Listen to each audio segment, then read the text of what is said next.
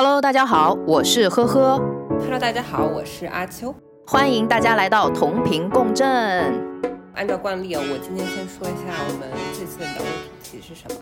那我们今天就是想聊一下关于成长的话题，感觉还挺老生常谈的。但是其实以前小的时候看过很多关于成长的话题，懵懵懂懂。当自己经历以后，发现哦，某一些事情经历过后，自己的思想和行为就真的不一样了。我们这次就想聊一下，就是什么事情让我们在这几十年的道路中变得有所成长。然后我们今天请来了一个小嘉宾，那让呵呵先来介绍一下他吧。上一期阿秋说要请一个零零后，所以呢，我们翻了一下自己的数据库，总算找到了这么一位。具体来讲，我和他只见过一面，可以让他自己来介绍一下自己的 background。Hello，小童。Hello，Hello，大家好，我是小童，但是我可能不是零零后哎，这有关系吗？因为我是九五年的。对，可以，没关系，这是我能找到最小的，毕竟我年纪大了。所以你毕业几年了呀？我是一九年十二月份毕业的，所以如果说从二零年开始算的话，应该是有两年，现在是十个月，快要三年了吧？其实也没有很久，正好是你的职业生涯覆盖了整个疫情阶段。对我一九年十二月后，那个时候刚刚是疫情嘛，在毕业的时候，对一切都未知的时候，突然就发生了这个疫情这样一件事情，确实也改变了我很多对于职业规划上的一些轨迹。那对于我来说，可能一九年十二月份，因为我当时是在美国读书。一九年十二月份毕业的时候，我当时是有申请一年的 OPT，想要在学的东西，哪怕在美国体会一年，就是我的东西，可能想要在实习也好啊，继续找一下工作也好。我打断一下，不好意思，OPT 是什么意思呀？就是一年实习的一个期间，然后相当于说你把你的学生签证以这样的一个方式去做一个延长，那这一年其实就是给你一个机会，看你能不能找到申请工作的一些公司，它可以做你的 sponsor 去给你提供签证，同时你也可以就是把这一年当做你的一个实习的一个学习，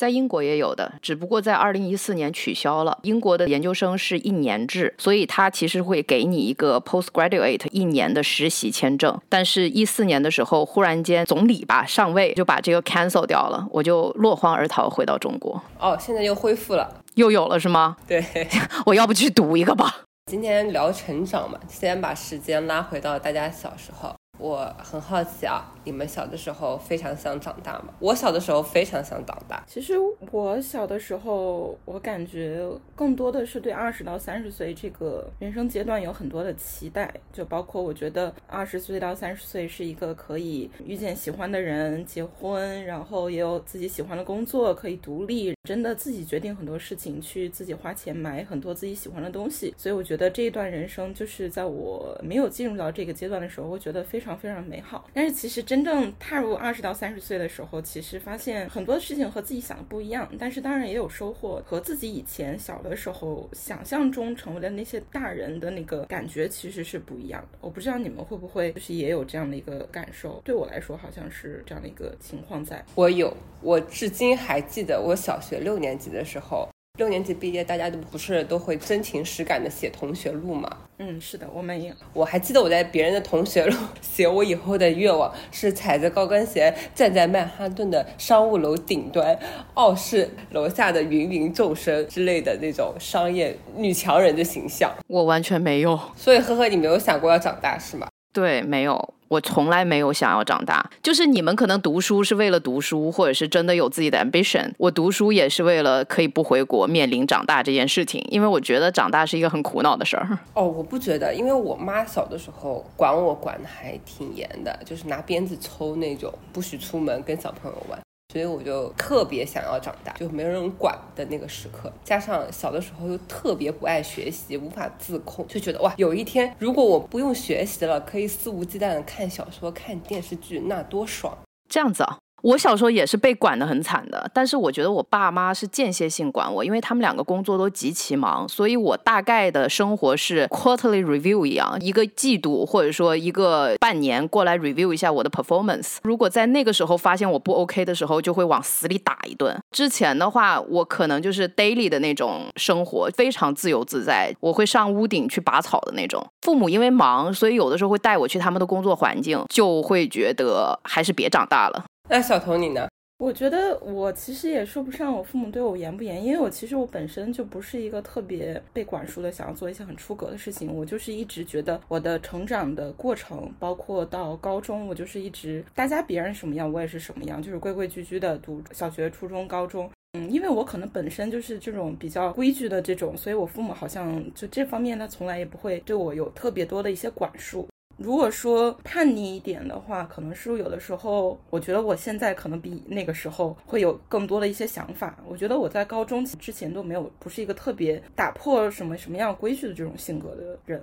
真的是有原因的。我妈是持续性管我，因为我那个时候就非常调皮。我妈说，如果她不像那样管我，我就变成一个女混子。当然，我也是同意。也不是哎，我家小时候我不被管，也不能说不被管，因为我的时间表是被父母强制性安排的非常满的，包括周末。但是我妈说我这种人是叫做上有政策，下有对策，可以在夹缝中求生存。我不太行，有的时候有幻觉，就感觉我妈在喊我了，我还会抖机灵。你妈喊你会怎么喊？就喊我大名啊，全名啊。那我是不是太乖了呀？我好像没有特别的被管很多，因为父母好像一直都觉得，反正我也不会做出什么特别出格的事情。这种你可能是父母口中邻居家的好孩子，但是我学习成绩不好的。那个时候跟成绩也没什么关系，就是我妈就会经常说，你看叔叔家的女儿那么安静，坐在沙发上只看书，你看看你跟男孩子钻到鞋柜里，所以你们现在后悔吗？呵呵，没有想过。我小时候太疯癫了，我不后悔。与其说后不后悔，我觉得我对我自己的认识其实是慢慢找到自己性格中的一部分。其实有时候在美国读书的时候，相当于说，在我这个人生的性格里面，突然打开了一个新的世界嘛。那对我来说，有的时候就很羡慕美国的小朋友，从小就会很鼓励、很外向啊。有的时候其实做出一点出格的事情，其实也没有什么不好，反而对你性格的塑造，其实你是更真实的。就是会觉得以前是有一种被迫压抑吧，就是没有把你的性格给放大出来。所以我觉得可能在这个方向说后悔，其实我觉得也是没有把自己的一个性格去打开、被发掘出来吧，说会有这样的感觉。我跟你有同样的想法，这不是说被压抑，因为你当时那个小的时候那个阶段，你并不知道世界可以是什么样子的，人的性格可以是什么样子的开放，所以你可能住在一个很小的笼子里，但是你以为世界就是这个笼子。当你走出去的时候，你才发现哦，原来这个世界原来可以这么大。你们有这么多的反思的吗？为什么我都没有？我有。刚才说的这一番话的感慨，我是真的没有，会觉得及时行乐，好开心，每一天都好开心。我只会 focus 当下这个路在哪里，就这种没有路我就会挖条沟，就差不多是这样子的性格。我觉得可能是因为我是从小城市来，不是，然后家里面都很传统，我家也很传统啊，但是可能还是性格原因，就是浪。嗯，那你们毕业呢？大学呢？这个就是要说到那种当你真正要成人的时候的那种焦虑。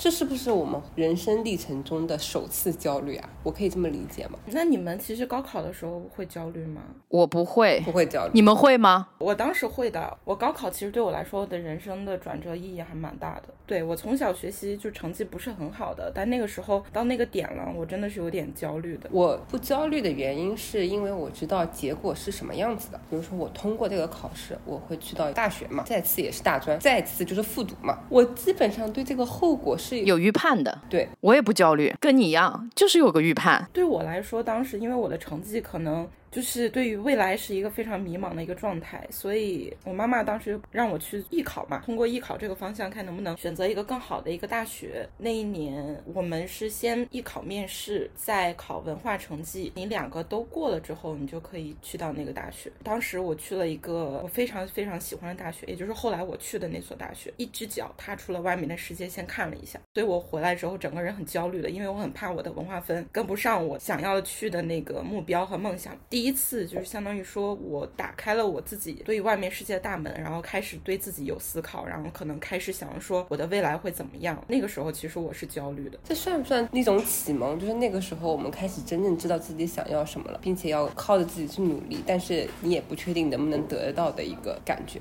所以你发现吗？焦虑的来源是因为自己太想要了，是吧？我觉得有这样一部分，但不确定自己能不能要到，这个中间就会产生焦虑。对，其实我进了大学就开始焦虑了，因为我知道大学毕业之后我就要找工作了，但是我也不确定我能找到一个 OK 的工作，所以还挺焦虑。但当我大三、大四的时候决定要出国读书的时候，我就觉得啊，又可以躺一年，呃，还行。那我知道为什么我不焦虑了，嗯，因为我会觉得都行。就我在很多事情上面，最后的那个果，我会觉得不管是正的还是反的，还是中性的，我可能觉得都行，因为我可能会更享受的是我去做这件事情本身这个做，而不是那个果。所以你也不害怕你大学毕业之后你找不到工作，在家待业啃老是吗？害怕啃老，因为我爸妈很烦，嗯，但是我又不会觉得找不到，我觉得总有招，嗯，我会焦虑的唯一的点就是说，这可能是你的唯一职业路径，嗯，那我又会觉得那唯一职业路径等于唯一的来钱路径，这件事情唯一性会让我很焦虑，嗯嗯，我很讨厌唯一性，所以我就会开始给自己搞一些有的没的的事情。对，那其实这样我也有，呵呵说的和我当时情况也是一样的，因为我觉得我要是不走这条路，我也会很担心，就是说，那我有没有一个好大学上？无路可走是吗？对对，肯定有这样一部分原因在。嗯，那你正好毕业又在一九年，你当时就是要踏入社会的时候，我的一个情况是，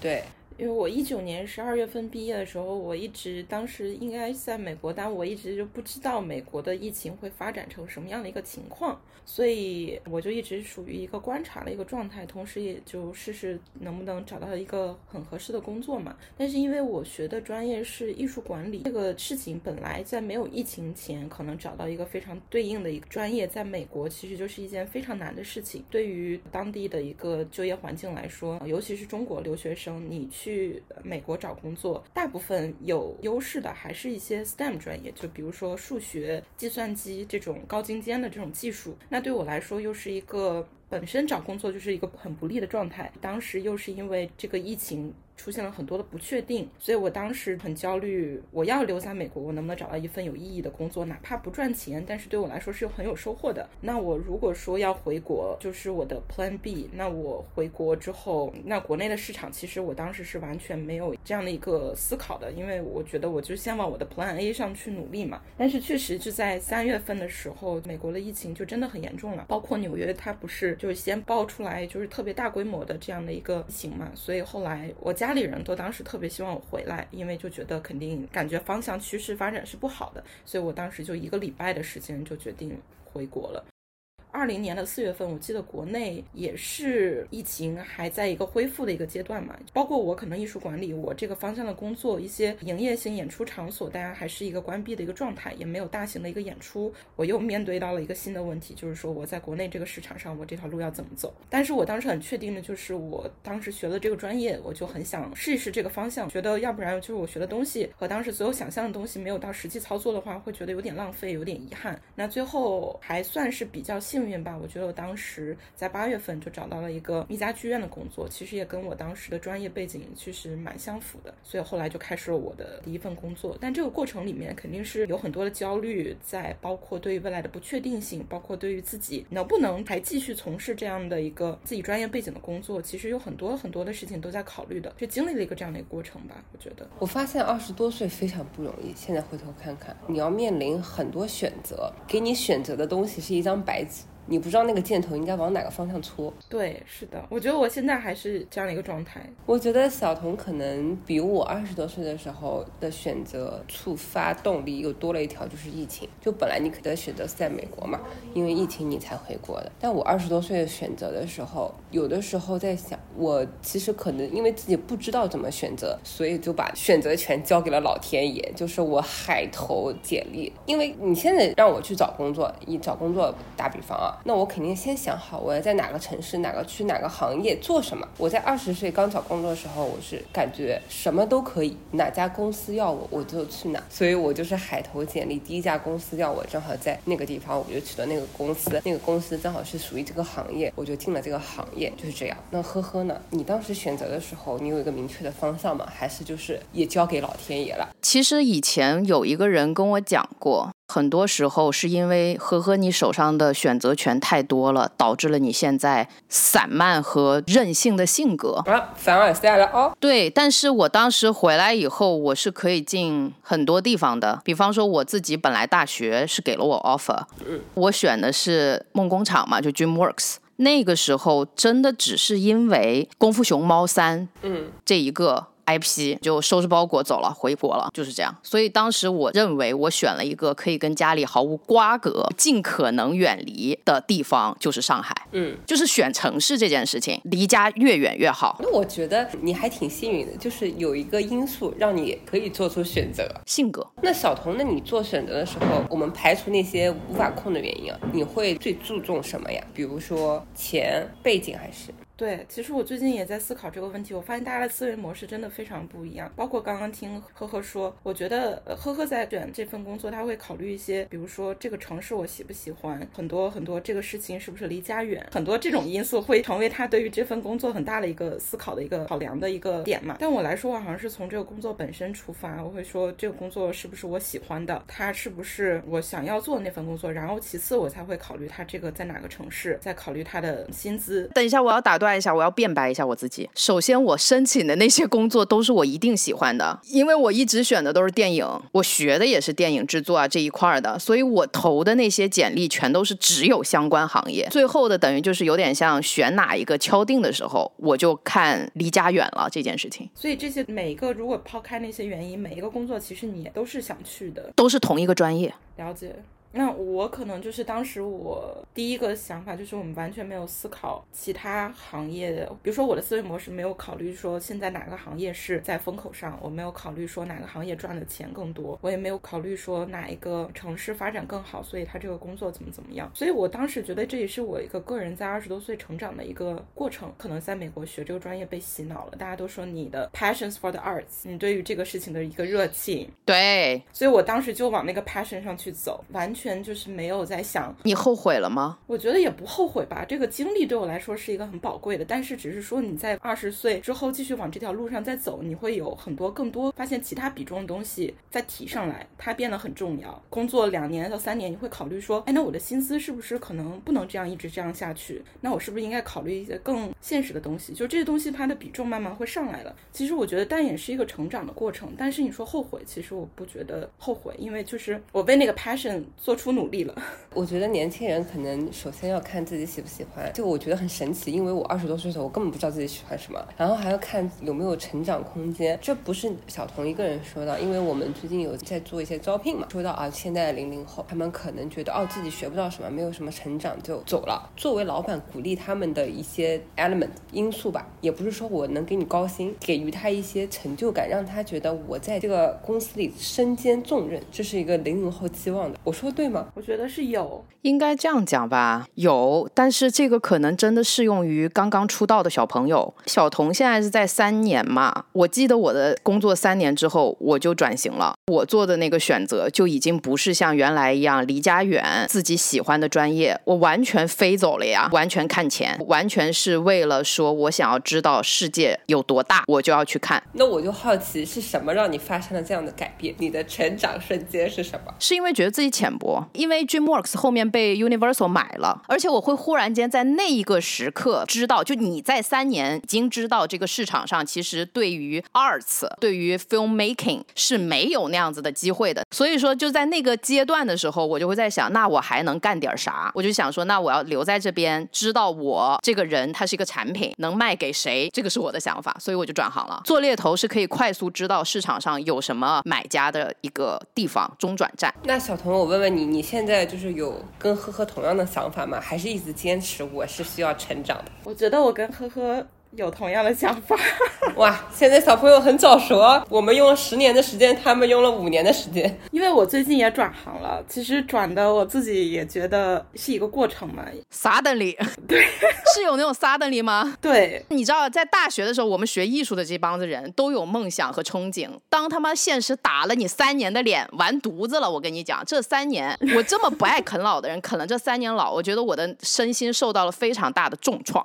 我觉得我真的是特别能够理解，就是呵呵说的。因为其实我觉得我的想法也是一样的，因为我最近也是转行了。那我转行之后，我开始考虑的我适合哪一份工作，就是我身上有什么技能，对我可以往哪个方向去走。比如说我可能国外回来，就很多涉外的一些岗位，其实是发现我自己很有市场，包括也很适合我。那我自己可能也比较在之前的工作里面有很多沟通的工作啊，就这样的一些内容，所以我就开始去思考，哎，我是不是可以在这个方向去做一些这样的工作？那我们既然已经说到工作了嘛，刚刚我们都会说，就是我们在工作与自身的一个关系的转变，就是转行，让我们了解到我们从工作中获得的真正快乐来自于哪里。那我们现在想说一下工作中的其他方面。在学校里，你身边的人就是你的朋友或者你的同学；在工作中，就是你身边的人就是你的同事。你们有没有在刚入社会的时候处理同事关系还跟处理朋友关系一样？还是你们就已经很好的转变了？就是我很确认这就是我的同事，上班就是上班，下班就是咱别联系。我先说，嗯，我现在交下来的真正在上海很铁的朋友，全都是 DreamWorks 我的第一份工作头三年交下来的。那个时候，因为我觉得可能是心态的问题啊，我自己是一个从学校进到这个公司，而且当时他们招的全是应届生，你知道吧？嗯，DreamWorks 的最大的几个高管，再加上他们几个大的 engineer 派遣到上海，招的全是小朋友养起来的，所以我们有点像是应届生 program 的感觉。初恋情节，对，就是初恋情人，交了很多朋友。那三年的工作经验，其实是我专业学校的一个延续。我根本没有发生过质的改变，真正的改变其实是进入所谓职场。那后来可能就是会有各形各色的人，我才被打破，再重塑，就知道工作就是工作。嗯，那小童呢？我其实第一份工作，我还是没有特别的一个把同事和朋友分开的一个状态。我虽然大学是在上海读了，但是我从美国回来之后，再到上海这个城市，其实我感觉我之前跟我大学同学的那个联系其实没有很多了，几乎就是心里以为是不会是那样的一个状态，但实际上其实就是一个社交朋友从零开始的一个状态。所以当时我其实有觉得把。同事和朋友之间的这个关系搞混淆，所以这个事情确实也发生了很多事情，让我觉得很困扰。对我来说，就是我可能不是一个特别复杂的人，就是我的世界可能是那种非黑即白，然后不是这样就是那样。刚入社会，就是把人的这个复杂很明显的知道，在工作领域它应该是这样，但我是一个过程。但是你说我现在的好朋友，其实我更多的我觉得都没有是工作上的，但是有，但是占的比重其实不多。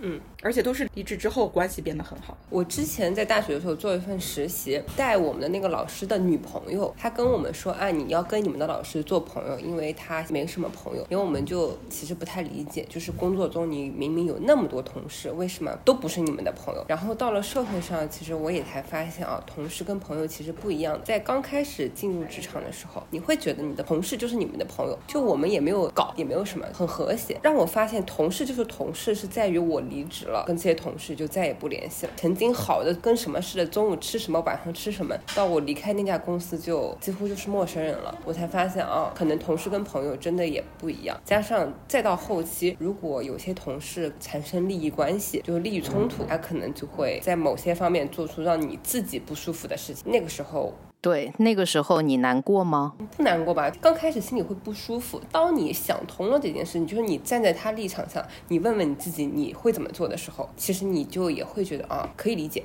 嗯。嗯，就是比如说两个人同时想升职，只有一个坑，他拼命的在老板面前抢一些风头，这其实也是可以理解的事情。也就是因为我们看见过，或者说我们对于很多事情是理解了，但是反而会影响到我们自己本身的私交，对吗？因为感情是感情，理解是理解，对不对？对，所以你就这个时候你就成长了嘛，不会再在之后的同事中付出你特别多的私人感情，或者为什么不是再成长一点？既然你也能理解，可能在当下的那个选择，你也会做同样的事情，不是说对人性不抱有这样的期待，而是更广义一点，就是 OK。那如果说我们没有利益瓜葛了，我们反而可以作为更好一点的朋友，因为我们经历过那样的事情，一笑泯恩仇，因为我做过。那就看人了呗，对，就看这个人本身和两个人的意愿。天蝎座可能就不太行了呗。哎，小童什么星座？我双子，我水瓶，所以咱俩还行。风象星座就是翻篇特别快，呜一下就过去了。内涵被内涵的天蝎座。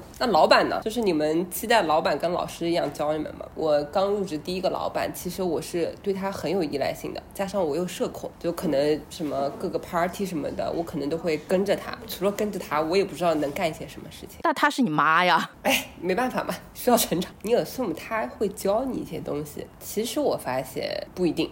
你们有这个？我我的老板在技术上面他是非常牛逼的，他现在是特别有名的一家公司的 head，所以他在技术上就是手把手的教我，倾其所有。在这件事情上，我非常感激他，一个加拿大的老男人。但是他教会了我什么叫 professions，嗯，就是你能感觉到他外面有一个圈，你知道吗？就有一个光圈。他在工作的时候，他可以手把手教你；shutting down 的时候，就是我跟你不是工作时间了，他就会那种 view 就没有了。你想找他。的人都找不到，教会你怎么跟同事相处。对，然后那个时候我就会很依赖一个人，就是小童也认识的他的前老板，我很依赖他。我的所有的那种有点像是要找妈妈的情感需求，找老师的情感需求，我就都去找他。小童有吗？小童你现在还有吗？其实我现在属于一个转行的一个阶段嘛。现在的老板其实因为他也知道我在这个医药这个方面是完全没有任何知识的一个状态，但是我其实做这个相关的一些策划，其实。是需要我有这方面的一个产业链的一个认知，包括一些生物上的一些知识。那对我来说，我既然接了这样的一个挑战，我肯定是希望做好。我觉得我很感恩的一点就是，我现在老板真的是会每天早上就问我，哎，你调研之后，你觉得这个方面你哪些有不懂？每天早上都会在会议室里面的那个白板上去给我写产业链的一些知识。所以我现在是觉得这个事情我不能把它当成理所当然。可能刚毕业的时候会觉得可能不懂，所以有的时候你要教我。但是现在经过这可能几个老板之后，我发现这个事情很难得的一件事情，所以我会觉得我会更珍惜，并且就是希望他也这样对我，我也更加的努力去尽早的把这个东西去掌握、去学会。完了，我是反着的，我前面经历了几个好老板，周老师对吧？还有我说的这个技术大拿，然后还有七七阿秋，你也能感觉到我和七七是属于我把她叫卡妈妈嘛，就以前就真的把她当妈一样。突然间七七的走让我非常的 shock，妈妈走了，对。爸走了也就算了，妈妈也走了，完了，那还有谁？就突然间要独立了，对，要独立了，就忽然间发现有点断奶的感觉。原来职场上不是有人会帮你挡掉所有的事情，你只要 focus 做事就好。其实我非常 enjoy 当个手的，我不喜欢长脑子。七七真的是很有脑子、很有谋略的一个女人。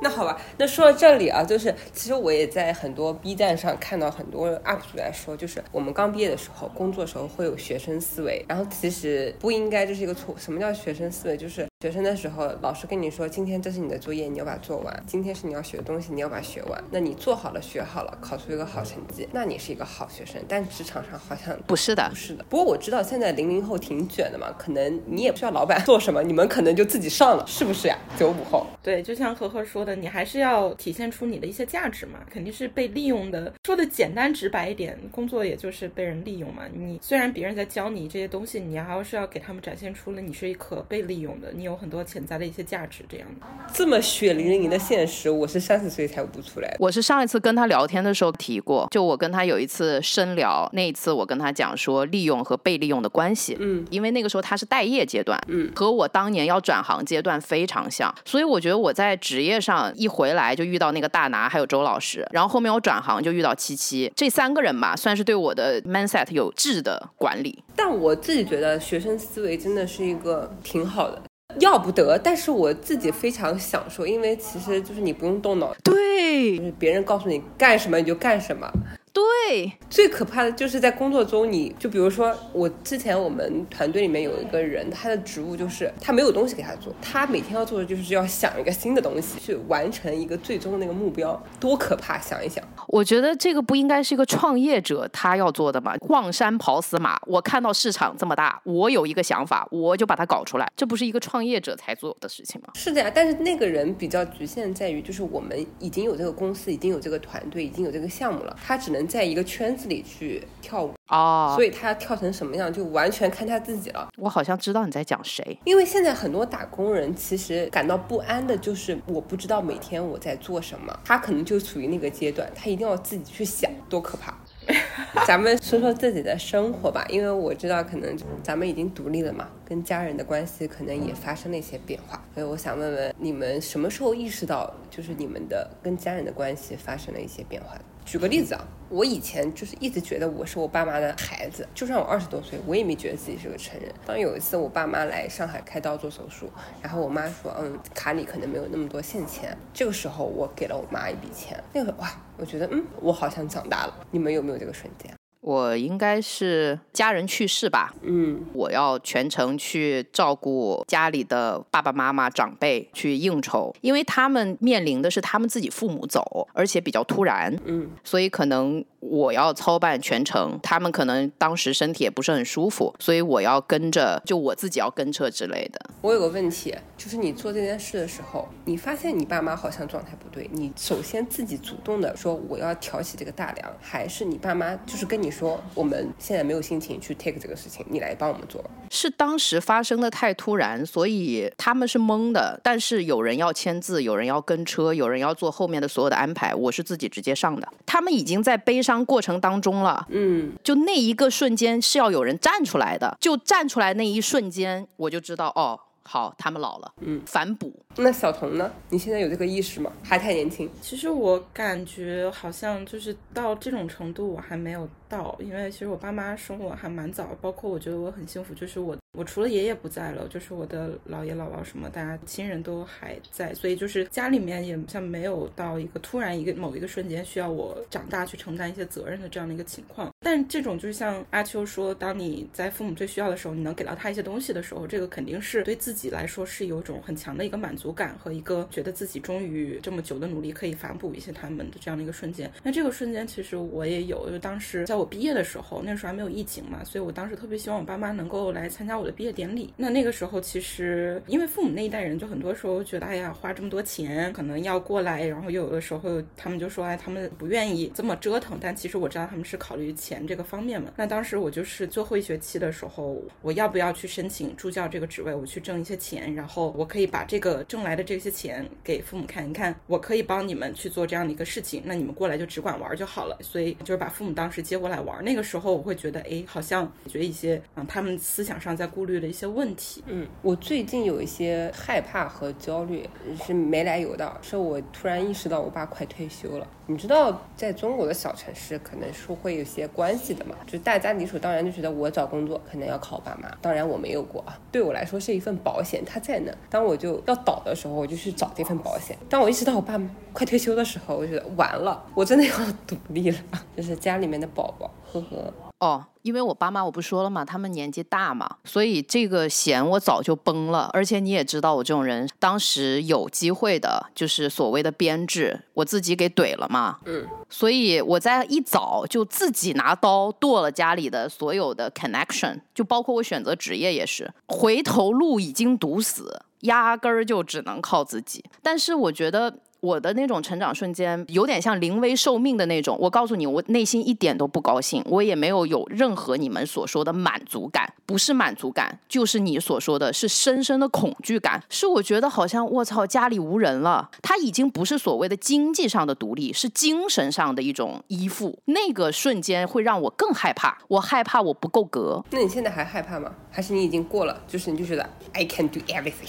下一周不是还会有再一波家里的事情过来吗？嗯，其实我已经可以 deal with 这个焦虑和害怕，但是说实话还是害怕的。害怕的已经不是说我要去 take 这个 responsibility，而是我害怕失去。嗯，会发现生死这种大事，你就算扛了这个责任，你也还是要面临失去。害怕这个，因为你自己之前已经经历过嘛，就是失去之后，你没有就是让自己更坦然嘛，就是更平常心。没有，这个是不一样的。你是在失去你所爱之人，甚至于挚爱之人，你不会因为你失去了一个挚爱之人，你失去第二个，你就会不难过呀？可能心会更硬吧，因为我有的时候不会，这他妈的问的，你就像在问我，哎，你爸死完了，你妈死的时候，你还会难过吗？你觉得会吗？不不不是这样的。据我小的时候观察，有一些，比如说家里的。的人父母死了，但是他父母真的蛮高寿的，孩子跟父母分开生活已经非常非常久了，孩子本身已经有自己的家庭了。当他们的父母过世的时候，他们好像并没有那么难过。阿秋，我认真的告诉你，这个是我的感受，可能你说的那个是存在的。我的感受是，当你失去了其中一个，你会更加珍惜剩下的这一个，所以你会把其实你对两个人的爱投射到这一个人身上。当你又知道他可能也会失去的时候，你就有点疯了，就是这样子的一个感受。好的，那说说朋友吧。从之前到现在，你们曾经的那些朋友，现在还是你们的朋友吗？是啊，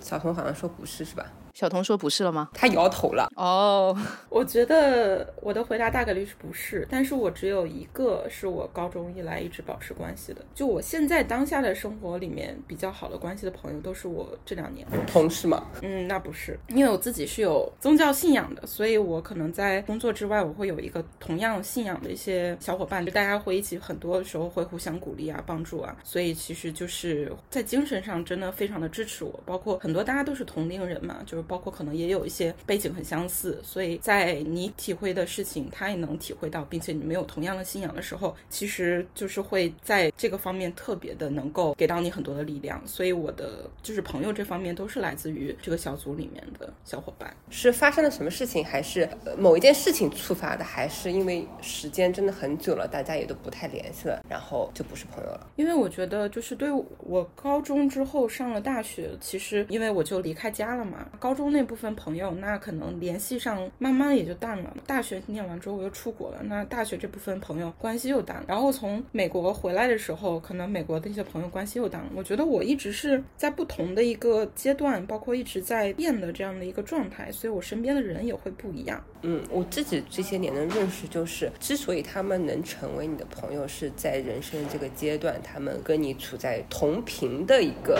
生活状态里。像我以前的大学很好的朋友，可能。他们已经生孩子了，可能他们已经有非常稳定的工作了，那跟我的生活就是完全不同频的，我们就很难再聊到一起了。我不知道呵呵你有什么感觉？在这个事情上，我是不一样的感受啊。我身边的朋友很少，我能称之为朋友的人很少。嗯，他们也跟我有不同的生活上的状态，他们可能很早就结婚了，可能也经历了生孩子之类的事情。但是我可能交朋友交的是特质，所以我这种人是很难把人当朋友。的一种人，但他如果跟我成为了，我觉得 OK，他身上的特质，或者说我了解了这个人之后，我其实觉得每一个人都会有自己的生活节奏的快慢，我们会经常的可能一年或者是半年或者是几个月 updates 一次，嗯，不会影响我的感情，而且也不会影响到我和他之间相处的那个状态，嗯，我的朋友可能都是要过个一段时间，他会慢慢升级的感觉，只要是这个 talent 里面了，就一直在。但是很挑，就是这样。就是你们说的那种一阶段一阶段的，我其实分得很清楚。这个阶段的叫做同事，嗯，而且我会删人啊。又来了，太可怕。给大家举个例子吧，反正发生在我身上的是，他是我大学的同学，是非常好的，包括我们现在关系就是好，但是已经无法聊天的那种。比如说我在跟他说我最近上班很辛苦啊，跟老板发生了些什么事情，什么事情，他没办法理解，他就说你回家考公务员吧，你怎么还不生小孩啊？他可能变成我妈爸妈了。所以在这种情况下，我就。没有办法跟他聊下去了，因为他不可能接受我的想法。我懂你，我也有过这样的情况，是吧？但是阿秋可能因为我老了，然后我真的经历了一些生离死别，我悟出了一个道。这个可能后来你们会想到，因为我真的比你们年纪大嘛，跟他们聊，他们愿意聊的，因为他们其实也很寂寞。嗯。就我们其实特别希望的是从以前的情感里面去找回一些情感寄托。其实他们也很寂寞这种感觉，所以后面我就会发现，我可能跟你聊工作，你是朋友，可能会跟七七聊他自己装修房子生活，跟其他人聊别的东西。但是我对他们的爱或者是友情是不会变的，就是这样。哎，我觉得你说的特别好，因为其实从底层来说，我们没有一个人愿意跟我们的朋友割裂。对，那如果不让这个事情发生，我们其实可以。从自己做出一些努力，就是跟他们聊，跟他们适配的话题。对的，对的。好的，最后一趴，我给一下呵呵一个高光时间啊！他强烈要求我这一期要说一下上周发生的事情。上周发生了什么呢？上周我们去玩了一个蜜桃，密室逃脱。这个蜜桃本来呢是玩一个不太恐怖的东西，临了临了，突然要玩了一个那个那叫什么？冥香女校。对，上海 Number One 恐怖。后来我才知道。嗯，就是那种日本的什么以前死掉的女鬼什么之类的，想想都恐怖。而且我们玩的时间点是在深夜十点多，等于在这个过程中，我们要经历零点这个非常敏感的点。好，事件背景我交代完毕了。来，我的高光时刻来了啊！呵呵，所谓的成长时刻，我不知道他成长了什么。我其实是一个很喜欢被依靠的人，很喜欢保护别人。阿秋是一个一米七五的人，不用强调身高。我是一个一米六的人，我和他的相处经常是他非常强势的沟通，就是啪啪啪啪输出很多东西。但是在那一天的时候，他整个人像只小猫一样，就像一只挂件一样，一没有脑子，二没有逻辑，三没有理智，直接挂在我身上。你在深夜十二点玩一个日本鬼故事，谁会有脑子？我。嗯，行吧。大家呢，就是还有一米八几的大男生也在那边吓得抖起来，全程我就高光的解题，特别快速，我就很快乐。而且我觉得特别好笑的就是，他全程就把我当婴儿，一边拍我，一说一边说没事啊，没事啊，很快都是过去了，都都是假的，都是假的，假的假的都是假的。然后我会跟他讲说，你现在就站在这边，我会帮他找一个就是四面是实体的墙的地方，把它就是放进去，因为我要解题嘛，不然的话我怕万一有那种门呐掉。掉东西啊，会碰到它，你知道吧？说实话，在那一刻，我觉得自己很丢脸。这次蜜桃，我的成长时刻就是以后再也不要玩蜜桃。那呵呵的可能的成长时刻就是以后经常玩蜜桃，还要拉着我，which is 不可能的。那倒不会啦，就是其实也还蛮无聊的那个蜜桃。最后我再问大家一个问题，升华了，升华了。想想过去二三十年吧，如果给你们一个机会，你们愿意回到过去的某个时间点吗？你就是说这个时间点你是回过去，然后经历一下，然后还能回来吗？还是说你的所有的人生后续就从那个时间点然后再开始了？嗯，我不愿意。那就是回去然后再回来。那我愿意。哎，也不知道你们为什么想那么好。回去哪儿啊？就是我肯定是觉得过去有很多的时间点，然后当下的自己也好，环境也好，肯定是有很美好的这样一些瞬间嘛。如果说让你再回去体验一下，依旧会觉得，嗯，就像体会一下当时的那种感觉，肯定是好的嘛。但是我觉得你说要改到我的人生轨迹，其实我是不愿意的。那我说了，我愿意回到高考结束后成绩没出来的那两周，可以正大光明的无所事事。没有人会说你。我告诉你们啊，姐妹要压轴了。你这个题目出来了以后，其实我是没有所谓的后悔瞬间。但是我想了想，如果是快速的穿梭回去，然后我再回来，我有，我应该回到我那个时候读研究生的那两年，就最后的那两年的时候，有一个非常帅的希腊男孩追我，我应该跟他试一下，不试一下我都应该跟他睡一下。那你要不要 call 一下他？你其实现在不用回到某个时间点，你现在也可以。好好奇哦，你把他删了。没有啊，后面他就是结婚了，然后整个人发福，真的发福很丑。我在想说，我应该吃它最嫩的时候。你再找个替代品吧，不影响，不影响。可以了，你的口播可以录起来了。好，这次我们录完了，我隆重的来进行口播。大家也可以去小红书、微博和微信找到同频共振的社交媒体账号，跟我们沟通联系吐槽。然后，如果收听同频共振的话，可以去小宇宙、喜马拉雅。网易云音乐收听同频共振就可以收听我们啦。好的，好吧，结束，结束。把过去全说成一段神话，然后笑彼此一样的傻。我们这么在乎他，却被他全部抹杀。越疼他越伤心，永远得不到回答。到底他怎么想？应该继续猜测吗？还是说好全忘？失恋的方法让心情好好的放个假。当你我不小心又想起